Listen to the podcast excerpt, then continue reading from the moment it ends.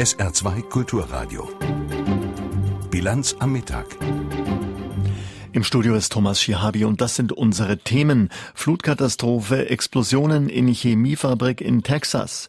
Kritik an Schröder, der Altkanzler will Aufsichtsrat von Rosneft werden und Kultserie Touristen überlaufen Game of Thrones Drehorte.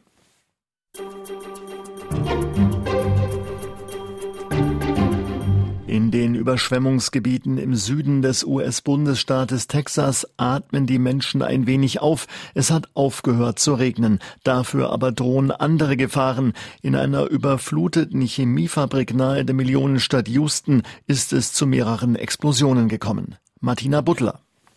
Schwarzer Rauch steigt auf. Ein Polizist wurde ins Krankenhaus gebracht, weil er Dämpfe eingeatmet hat. Neun seiner Kollegen lassen sich vorsorglich auch untersuchen. Fast zwei Meter hoch steht das Wasser nach dem Tropensturm Harvey in den Produktionshallen der Chemiefabrik der französischen Firma Arkema in Crosby. In der Fabrik wird flüssiges organisches Peroxid hergestellt, das unter anderem für Kunststoffharze und PVC genutzt wird. Das Unternehmen hatte mitgeteilt, dass aufgrund der Überschwemmungen die notwendige Kühlung nicht mehr funktioniert. Im Umkreis von rund zweieinhalb Kilometern wurde eine Evakuierung angeordnet. Die Chemiefabrik hat am Dienstagabend auch ihr Personal in der Fabrik in Sicherheit gebracht. Der Chef des Unternehmens hatte im Vorfeld gesagt, dass Explosionen nicht zu verhindern seien und hatte sich bei allen, die von dieser Gefahr betroffen sind, entschuldigt. Soweit die beunruhigenden Nachrichten aus der überfluteten Chemiefabrik. Der Sturm Harvey ist inzwischen nach Louisiana weitergezogen und soll heute Mississippi erreichen. In der texanischen Küstenstadt Houston selbst sind die Menschen heute etwas hoffnungsvoller. Und das liegt am Wetter. Mark Hoffmann. Candice schaut auf zum Himmel, blinzelt in die Sonne, die hinter einer harmlosen Wolke hervorlugt. Okay, Lord, this is enough. We've had enough. Thank you. Danke, Gott. Wir haben genug. Dankeschön. Schluss mit dem Regen, der tagelang über Houston niedergegangen ist. Die Menschen in der Millionenmetropole atmen spürbar auf. Auch Candice hat ihren Humor wiedergefunden. You know, you know, Golly, there's been rain everywhere. We're not getting any, you know. Vor ein paar Wochen scherzte sie noch, es sei viel zu trocken, ein bisschen nass von oben könnte ihr Garten ruhig vertragen. Dann war es aber zu viel. Candice und ihre 86-jährige Mutter mussten ihr Haus verlassen, wurden von Rettungskräften evakuiert. Eine dramatische Erfahrung, die positiv endete. It was a traumatic experience, but one that ended up being very, very good and heartwarming. There were people there that were so helpful Zurzeit lebt sie mit ihrer Mutter in einer der vielen Notunterkünfte, überwältigt von der Hilfsbereitschaft der Freiwilligen in den Einrichtungen. In Houston und drumherum patrouilliert die Polizei. Dramatisch hohe Flüsse gehen nur langsam zurück. Schaulustige haben eine Absperrung durchbrochen, um Fotos zu schießen von Häusern und Autos, die in der braunen Flussbrühe stehen. Linda und Caroline beobachten das Wasser aus sicherer Entfernung. It's receding very much so, very much so. If it keeps up like this, it'll be gone by the end of next weekend. Sie bemerken, dass der Fluss stark zurückgehe. Zum Glück, sagt Linda. Schon am Wochenende könnte der Pegel wieder normal sein. Wenn es nicht wieder zu regnen anfängt, bemerkt Caroline. If it doesn't rain and it stays pretty enough to where there's no more rainfall, die zwei Damen hatten Glück im Unglück. Ihre Nachbarschaft blieb von den Fluten verschont. Die Folgen merken sie trotzdem. Ihre Stadt im Ausnahmezustand. Supermärkte waren geschlossen oder nur schwer zu erreichen. Linda hatte vorgesorgt. Sie haben einen Zwei-Wochen-Einkauf gemacht. Batterien, Thunfisch in Büchsen und stapelweise Milch, Wasser und Brot. Lindas Vorräte reichen für weitere sieben Tage. In Houston beginnen die Menschen mit dem Aufräumen. Die Rede ist von Harvey, dem teuersten Sturm aller Zeiten in den USA. Es werde sehr lange dauern, bis die zerstörten Häuser wieder aufgebaut sind. It's going to be it's going to be a long long road. It really really is because so many yeah. Aber der Anfang sei gemacht, sagen die Frauen. Am Himmel sehen sie jedenfalls keine Regenwolken mehr.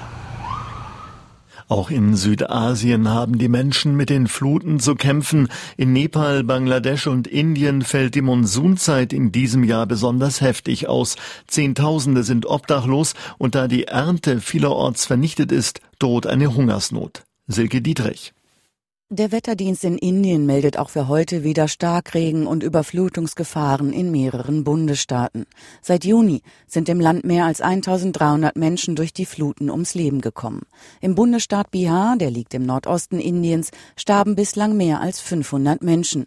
Der Minister für das Krisenmanagement dort sagte,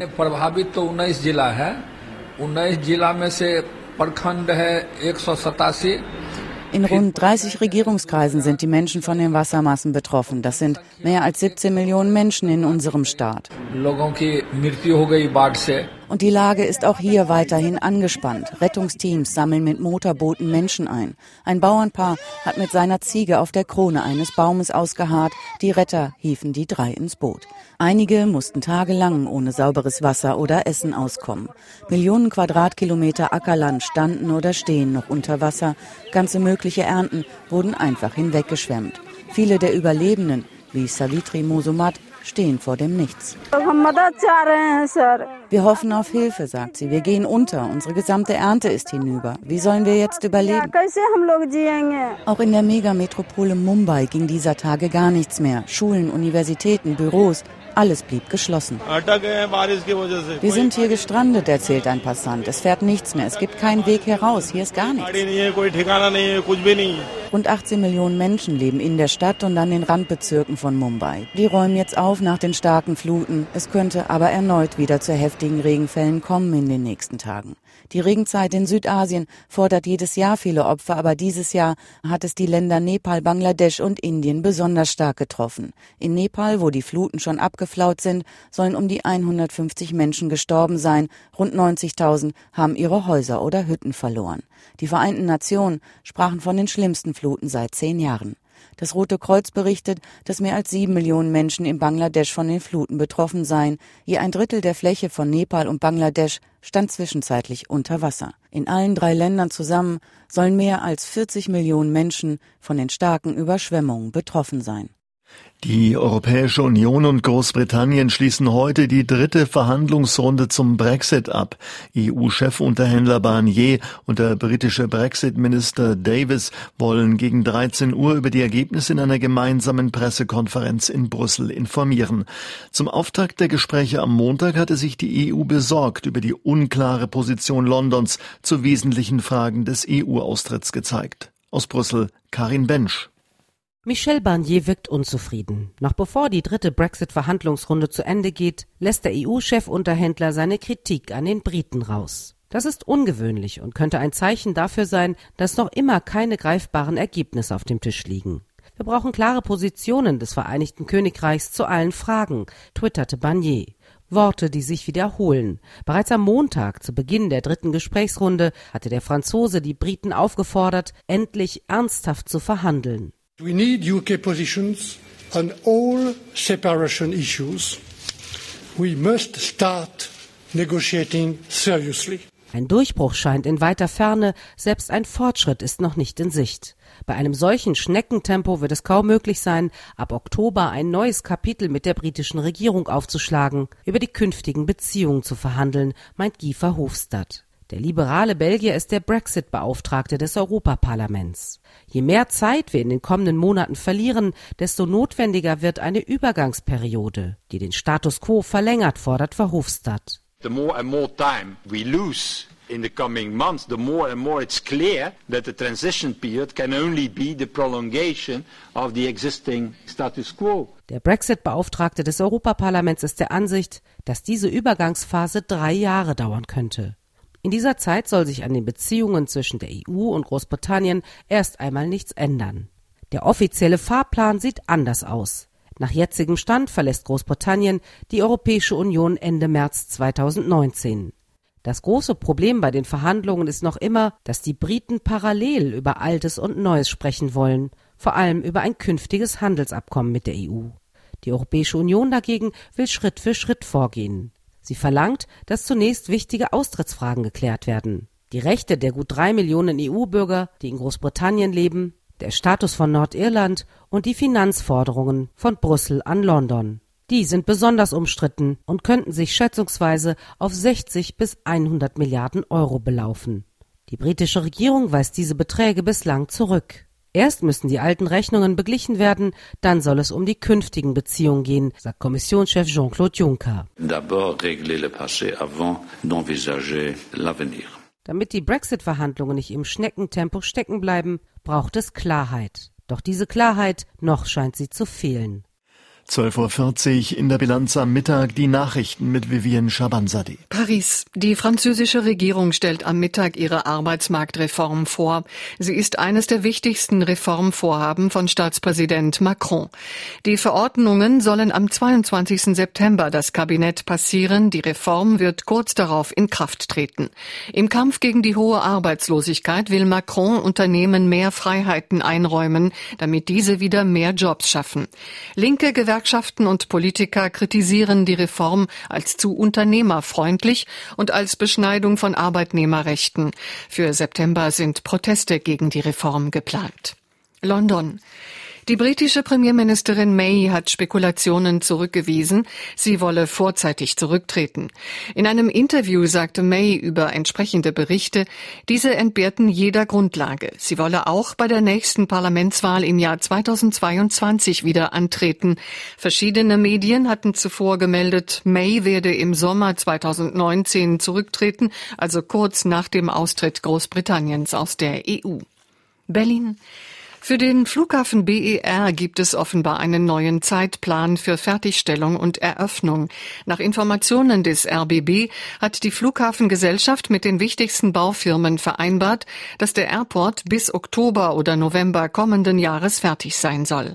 Eröffnet werden soll der BER demnach aber erst ein Jahr später, im Oktober 2019. Offiziell soll die Vereinbarung im Laufe des Tages bekannt gegeben werden.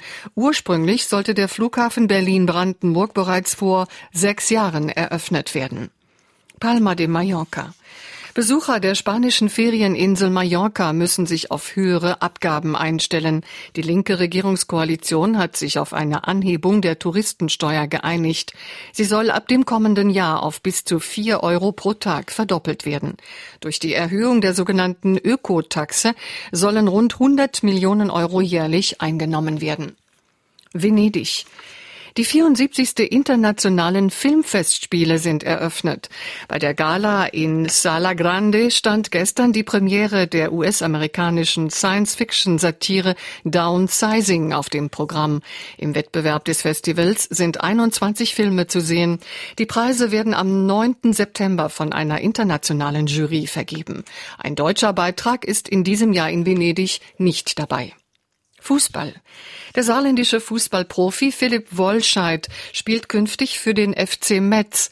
Der 28-jährige Abwehrspieler hat bei dem französischen Erstligisten einen Dreijahresvertrag unterzeichnet. Wollscheid stand zuletzt beim englischen Premier League Club Stoke City unter Vertrag. 2013 hatte Wollscheid zwei Länderspiele für Deutschland bestritten.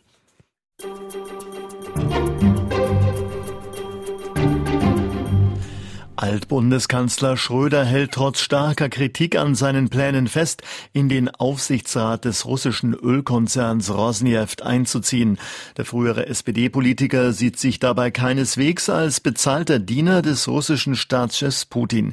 Er wolle stattdessen mit seinem Engagement zum, Deu zum Wohlstand Deutschlands beitragen. Thorsten Huhn. Er werde das tun, sagte Schröder gestern Abend bei einem Wahlkampfauftritt in Rothenburg an der Wümme. Es gehe um sein Leben und darüber bestimme er selbst, betonte der Altkanzler und erklärte, er wolle dabei mithelfen, die Energiesicherheit Deutschlands und Europas zu sichern. Zu seinen Beweggründen sagte Schröder, es sei aus ökonomischen und politischen Gründen nicht vernünftig, Russland zu isolieren. Die Dämonisierung Russlands helfe keinem. Außerdem sei Rosneft keineswegs der verlängerte Arm der russischen Regierung. Auch westliche Ölfirmen seien an dem weltgrößten Ölkonzern beteiligt. Das neunköpfige Aufsichtsgremium sei nicht russisch dominiert. Auf die Frage, ob er nicht fürchte, von Russlands Präsident Putin als Aushängeschild bei Rosneft benutzt zu werden, antwortete Schröder, ich bin nicht benutzbar.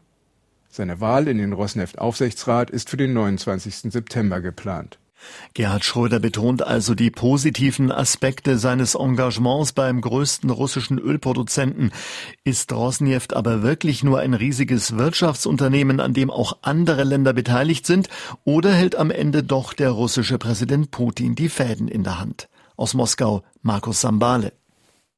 Rosneft Rosneft für das Wohl Russlands. So lautet das Firmenmotto. Schon damit macht der Ölkonzern klar, dass er sich nicht als x-beliebiges Energieunternehmen versteht.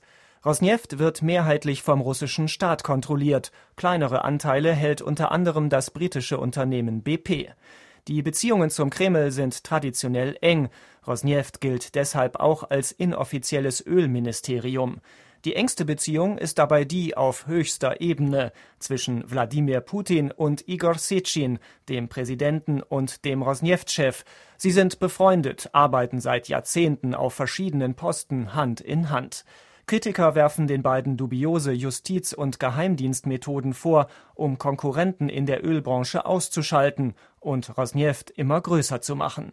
Der Moskauer Energieexperte Konstantin Simonow meint, dass der Vorschlag, Gerhard Schröder in den Rosneft-Aufsichtsrat zu berufen, beiden starken Männern hilft. Es gibt hier Putins Interesse, der seinen alten Freund nicht vergessen hat, und es gibt auch Secins Interesse an einem europäischen Politiker. Als solcher könnte Schröder dem Konzern den Anschein von mehr Unabhängigkeit verleihen und gleichzeitig geplante Investitionen in Deutschland erleichtern. Immer wieder nutzt der Kreml Rosneft als außenpolitisches Machtinstrument. Nach der Krim-Annexion setzte die EU den Ölkonzern deshalb auf ihre Sanktionsliste. Und auch in anderen Teilen der Welt zeigt sich der Einfluss, etwa kürzlich durch einen Milliardenkredit von Rosneft an die international unter Druck stehende Führung in Venezuela. Energieexperte Simonow bezweifelt, dass sich Gerhard Schröder im Aufsichtsrat einem solchen Vorgehen entgegenstellen würde. Durch Schröder wird Rosneft nicht transparenter werden. Er wird keine unbequemen Fragen stellen, wie zum Beispiel, wozu habt ihr 6 Milliarden Dollar in Venezuela investiert? Sollte dies so kommen, könnten Wladimir Putin und Igor Sechin also auch in Zukunft mit dem Ölkonzern Rosneft Politik machen. Die Zahl der Arbeitslosen in Deutschland hat sich im August leicht erhöht. Nach Angaben der Nürnberger Bundesagentur für Arbeit waren im abgelaufenen Monat 2,54 Millionen Menschen arbeitslos gemeldet. Das sind 27.000 mehr als im Juli. Die Arbeitslosenquote stieg um 0,1 Punkt auf 5,7 Prozent. Bei uns im Saarland waren im August rund 35.000 Männer und Frauen arbeitslos gemeldet, 400 mehr als im Juli. Der Trend aber ist in insgesamt positiv. Im Vergleich zum Vorjahr haben deutlich mehr Saarländer eine Beschäftigung und die Unternehmen suchen weiterhin neue Mitarbeiter. Eine Chance also auch für vermeintlich Schwächere, zum Beispiel Langzeitarbeitslose? Yvonne Schleinhege ist dieser Frage nachgegangen. Ralf Latz hat es geschafft. Raus aus der Arbeitslosigkeit, rein in eine Beschäftigung. Ich bin Haustechniker. Der 51-Jährige arbeitet seit gut einem Jahr im Allo Seniorenzentrum auf dem Winterberg. Davor war er mehrere Jahre arbeitslos, langzeitarbeitslos. Eine schwere Krankheit und die Insolvenz des alten Betriebes hatten seine Berufslaufbahn unterbrochen. Bevor er arbeitslos wurde, hatte er jahrzehntelang in der Industrie und im Anlagenbau gearbeitet. Ist der Faden abgerissen und es war verdammt schwierig, da wieder einen Job zu bekommen. Ich habe mich einfach hängen lassen, Kopf in den Sand gesteckt in vielen Belangen und äh, dann irgendwann habe ich mir gesagt, das muss jetzt, das kann nicht so weitergehen. Mithilfe einer Förderung des Europäischen Sozialfonds ESF hat Ralf Latz schließlich die Arbeitsstelle in dem Saarbrücker Seniorenheim gefunden. Der Arbeitgeber erhält in den ersten zwei Jahren einen Zuschuss zum Gehalt. Für die Heimleiterin Heidi Köhler ein Anreiz, Langzeitarbeitslose wie Ralf Latz einzustellen, mehr aber auch nicht. Es muss ja die Chemie passen und es muss auch jeder, äh, jeder Haustechniker ein gewisses Hintergrundwissen haben. Und das hatte der Herr Latz nun mal. Aktuell steigen die Chancen für Langzeitarbeitslose wieder eine Stelle zu finden, auch im Saarland. Allerdings ist die insgesamt hohe Zahl an Langzeitarbeitslosen seit langen Jahren ein Problem im Saarland. So lag die Zahl der Menschen, die länger als ein Jahr ohne Arbeit sind, in Relation zur Gesamtzahl der Arbeitslosen in den vergangenen Jahren immer deutlich über dem Bundesschnitt. Und das hat auch Gründe, so Heidrun Schulz, Chefin der Regionaldirektion der Bundesagentur für Arbeit. Ein Grund ist natürlich die Struktur der Beschäftigung. Die ist sehr stark nach wie vor geprägt vom verarbeitenden Gewerbe. Das verarbeitende Gewerbe nimmt zwar auch Langzeitarbeitslose auf, aber Langzeitarbeitslose haben häufig ein Handicap, was Gesundheit anbelangt. Das ist nicht immer einfach. Dann ist es so, dass wir im Saarland durchschnittlich älter sind, weil Langzeitarbeitslosigkeit und Alter häufig übereinstimmt, dass damit auch gerade bei den Langzeitarbeitslosen eine noch mal komplexere Personengruppe da ist. Allerdings gibt es seit Jahresbeginn einen leicht positiven Trend. So liegt der Anteil an Langzeitarbeitslosen aktuell mit knapp 35 Prozent unter dem Bundesschnitt. Im August wurden im Saarland 8 Prozent weniger Langzeitarbeitslose gezählt als noch vor einem Jahr. Die Chefin der Regionaldirektion der Bundesagentur für Arbeit warnt aber vor zu viel Euphorie. Das erste ist, dass der Markt inzwischen auch durchaus komplexere Fälle wieder aufnimmt, weil es wirklich auch eine große Nachfrage gibt. Es ist aber auch nicht zu verschweigen, dass wir viele Maßnahmen für Langzeitarbeitslose gestalten konnten, was wichtig ist, damit überhaupt mal wieder eine Annäherung an die Arbeit stattfindet, was aber auch zu einem Rückgang der Langzeitarbeitslosigkeit beiträgt. Über genau so eine Maßnahme hat auch der ehemals Langzeitarbeitslose Ralf Latz wieder eine Arbeitsstelle gefunden. Noch ein Jahr geht sein Vertrag in dem Saarbrücker Seniorenheim. Er hofft, dass es aber auch danach weitergeht. Die Chancen stehen zumindest ganz gut. Die Struktur, die ist wieder da. Einfach in den Tag reinleben ist ähm, kein Leben. Ähm, das ist jetzt nicht mehr so. Jetzt geht's weiter. Game of Thrones ist eine äußerst erfolgreiche US-amerikanische Fantasy-Fernsehserie. Mittlerweile ist die siebente Staffel beendet. Die Dreharbeiten für die sehnlichst erwartete achte Staffel sollen im Oktober beginnen. Viele Drehorte sind bei Touristen äußerst beliebt. Sie wandeln eben gerne auf den Spuren ihrer Stars. Unsere Korrespondenten berichten aus Kroatien, Spanien und Nordirland. Als David Benioff zum ersten Mal nach Dubrovnik kommt, kann er sein Glück kaum fassen. Enge Gassen, gotische Paläste, Hafenbucht oder die begehbare Stadtmauer sind einfach die perfekte Kulisse für die Hauptstadt der sieben Königslande, King's Landing. Wenn die historische Altstadt wegen Filmarbeiten geschlossen werden musste, wurden Laden- oder Restaurantbesitzer entschädigt. Denn im Sommer wälzen sich bis zu 10.000 durstige und souvenirhungrige Touristen pro Tag durch die autofreie Altstadt von Dubrovnik. Die meisten werden von Kreuzfahrtschiffen ausgespuckt, die im Hafen für ein paar Stunden anlegen. 2016 haben rund eine Million Menschen Dubrovnik besucht. Ein Massentourismus, unter dem Umwelt oder Lebensqualität der Bürger leiden und der deswegen eingeschränkt werden soll. Doch dank Game of Thrones sind es erst einmal wieder mehr geworden. Findige Reiseleiter bieten eingefleischten Fans eine Game of Thrones Walking Tour an Originaldrehorten an, zeigen passende Fotos und erzählen Anekdoten über die Filmcrew. Vor allem junge Menschen kommen deswegen vermehrt nach Dubrovnik und das Wirtschaftsinstitut in Zagreb hat herausgefunden, dass 240.000 Menschen mehr als ohnehin schon wegen Game of Thrones nach Dubrovnik kommen. Diese Filmtouristen haben bisher zusätzliche 126 Millionen Euro in die Stadtkasse gespült. Andrea Beer, AD Studio Südosteuropa. Auch in Spanien ist Game of Thrones oder Juego de Tronos, wie es hier heißt, ein Renner. Und mehrere spanische Städte sind ziemlich stolz darauf, Drehorte der Serie zu sein. Schon in drei Staffeln wurde in Spanien gedreht. Kein Wunder, Spanien ist voll von alten Burgen, mittelalterlichen Städten und leeren Landschaften. Die königliche Festung von Sevilla war einer der ersten spanischen Orte, der in der Serie vorkam. Die Stierkampfarena von Osuna verwandelte sich in den Mittelpunkt einer Sklavenstadt und die katalanische Stadt Girona ist in der sechsten Staffel sogar in mehr als der Hälfte der Folgen zu sehen. Längst gibt es spezielle Touristenführer, die Game of Thrones Touren anbieten. Die Zahl der Touristen der Stadt ist seit der fünften Staffel um mehr als 75 Prozent angestiegen. Vor allem Briten und Franzosen sind auf den Spuren der Serie. Aber auch abgelegene Orte profitieren vom Boom. Die Burg Safra bei Guadalajara zum Beispiel erlebt einen echten Ansturm. Seit sie in der sechsten Staffel zu sehen war, hat sich die Zahl der internationalen Besucher verfünffacht. Marc Dugge, Madrid. Eine Allee in der Nähe von Ballymoney in der Grafschaft Antrim, gesäumt von 150 Buchen, im 18. Jahrhundert gepflanzt, ist ein Magnet für die Fans von Game of Thrones. Im Original heißt diese Straße Dark Hedges, in der Serie ist es die King's Road.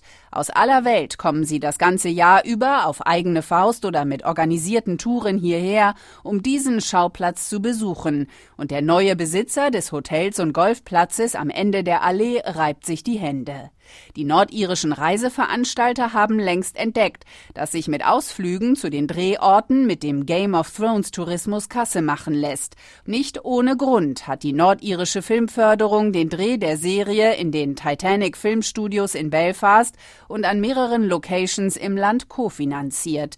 Der öffentliche Geldgeber schätzt, dass die Produktion der lokalen Wirtschaft bis Ende 2016 bereits mehr als 150 Millionen Euro eingebracht hat. Und aus Nordirland hat zum Schluss Stefanie Pieper berichtet. In Völklingen wählen die Bürger am 24. September nicht nur einen neuen Bundestag, sie stimmen auch über die Nachfolge von Oberbürgermeister Lorich ab. Gestern Abend gab es dazu eine lebhafte Podiumsdiskussion der Kandidaten. Dabei ließ sich der Bewerber der rechtsextremen NPD Ottfried Best von einer Publikumsfrage aufs Glatteis locken. Mein Name ist Uwe Faust von der Partei Die Partei. Ich hätte eine Frage an den Herrn Best. Laut Baugesetzbuch Paragraph 126 ist jeder Eigentümer verpflichtet, sein Grundstück mit der durch die Gemeinde vorgegebenen Nummer zu kennzeichnen. Jetzt ist mir erschreckend aufgefallen, dass in Völklingen viele Hausnummern mit arabischen Zahlen gekennzeichnet sind. Wie möchten Sie gegen diese schleichende Überfremdung vorgehen?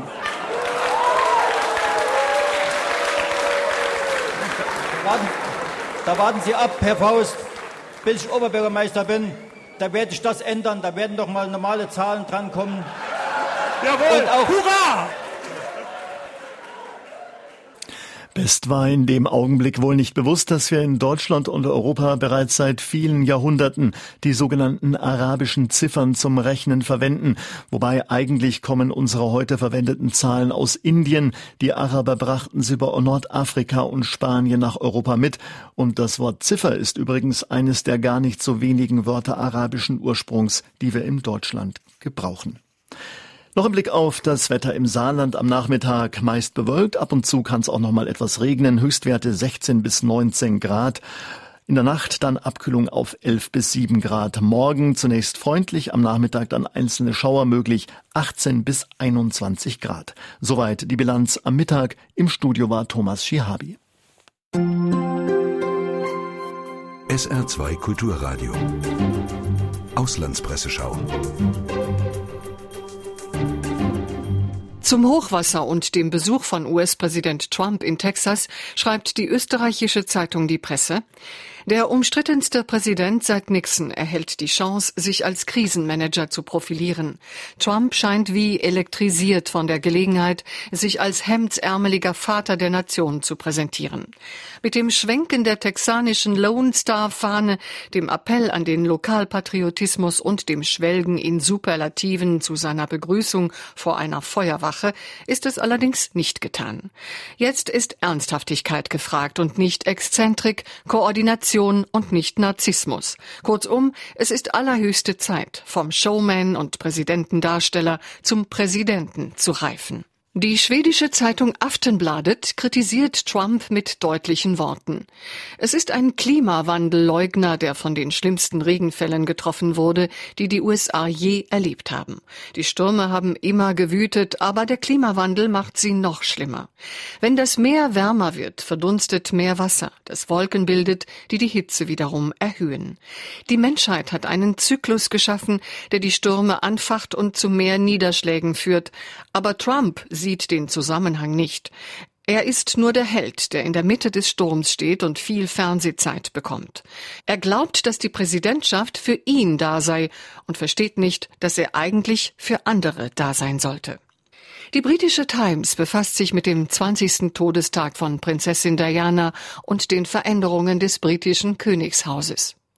Die Prinzen sind vorangegangen bei der Überwindung jener steiflippigen Förmlichkeit, die Diana stets verachtet hatte. Wie alle Familien haben die Windsors gute und schlechte Jahre, aber sie haben eine Kontinuität ermöglicht, auf die viele Demokratien, darunter auch Republiken, nur neidisch sein können. Das Bild der Prinzen, die vor 20 Jahren den langen Trauerpfad beschritten, ist immer noch herzzerreißend, aber Zeit heilt Wunden und die königliche Familie und die Nation haben seitdem viel Erfreuliches erlebt.